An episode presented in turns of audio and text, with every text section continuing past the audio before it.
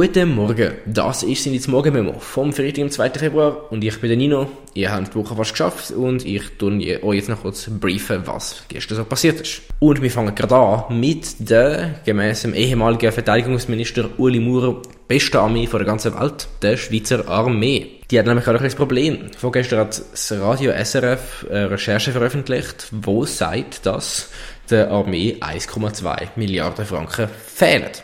Was heißt da fehlen? Also das heißt die 1,2 Milliarden Franken, die, äh, das sind schon Verträge abgeschlossen worden, Bestellungen aufgegeben, zum Beispiel zum neuen Schützenpanzer anschaffen.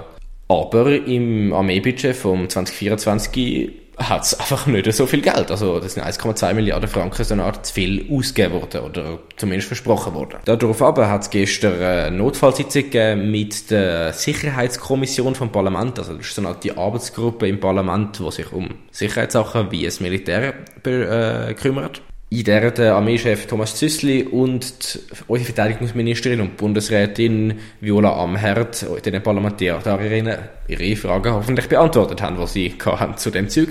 In Interviews haben die Politikerinnen von verschiedenen Parteien gefunden, dass sie ein bisschen beruhigt sind, aber ihnen immer noch einiges an Unterlagen fehlt, um die Situation können komplett einschätzen. Die Viola Amherd hat nach der Sitzung keine Frage beantworten und hat gefunden, es gäbe nichts zu sagen, außer dass es keine Lücke gäbe.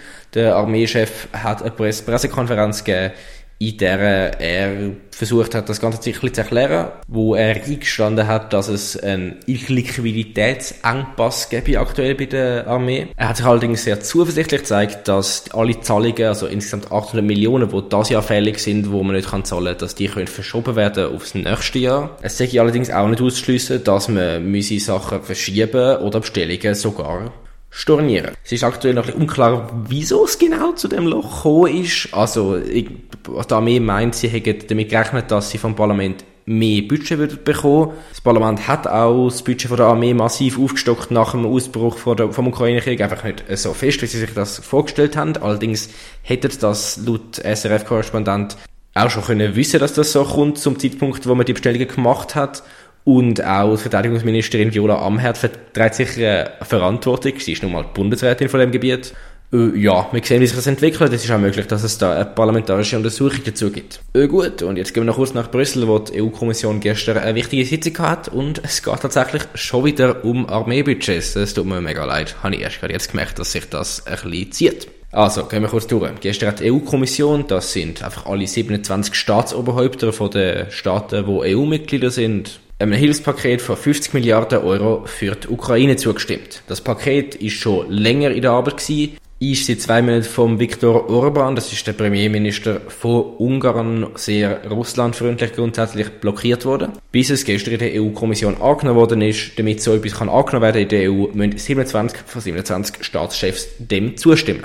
Im Vorfall vom Treffen haben verschiedene Staatschefs wie der Olaf Scholz oder auch der neue polnische Premierminister Donald Tusk klar gemacht, dass ihnen das sehr wichtig ist, dass das Paket durchkommt und dass man sonst Weg finden wird, um das Paket zusammenzubringen, ohne Ungarn, sagt das, indem es nicht über die EU macht oder indem äh, Ungarn sogar das Stimmrecht entzieht in der EU. Schritt in die Richtung wäre allerdings sehr drastisch gewesen in der EU. Der EU ist eigentlich sehr wichtig, dass man eine Einheit ist, dass man alles zusammen macht. Und jetzt haben wir das Paket, wo nicht 50 Milliarden auf einen Schlag, sondern bis 2027 50 Milliarden Unterstützung für die Ukraine festgelegt können verabschieden gemeinsam. Ebenfalls die Woche ist herausgekommen, dass es frühes Versprechen von der EU zum bis nächsten März eine Million Artilleriegranaten für die Ukraine produzieren und schicken nicht kann eingehalten werden, nur die Hälfte davon können produziert werden. Das zeigt, dass insbesondere militärisch einfach nur Geld sprechen grundsätzlich nicht jedes Problem löst. Insbesondere bei Munition von zum Beispiel Artillerie oder Luftabwehr ist einfach die Produktion wichtig. Das sieht man auch daran, dass aktuell Russland an der Front in der Ukraine fünfmal mehr Munition verschießt wie die Ukraine. Ja, und damit haben wir genug ernste Themen für die Woche gehabt. Jetzt können wir noch kurz zu etwas ein bisschen wenig ernstem. Beim Recherchieren für das Memo bin ich in der Zeitung The Guardian auf einen Artikel gestoßen, den ich euch nicht vorenthalten will.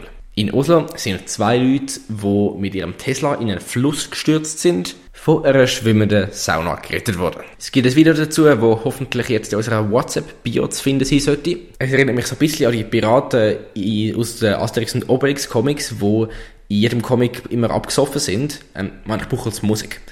Aha, so. Man sieht einen versinkenden Tesla. Auf dem Dach von dem Tesla sitzen zwei Leute, durchaus in einer recht Scheißsituation. Es sieht nicht so gut aus wie sie. Dann taucht ein Boot auf. Ein bisschen komisch geformt, irgendwie so ein Viereck oben drauf. Eine Tür geht auf, zwei Typen mit so Saunatüchli umgebunden kommen rausgesäckelt. Sekunden bevor der Tesla vollends unter Wasser ist, kommt das Boot an, die beiden auf dem Boot gumpet über, ihnen wird aufgeholfen. Sie schaffen es aufs Saunaboot und hinter ihnen versinkt der Tesla im See.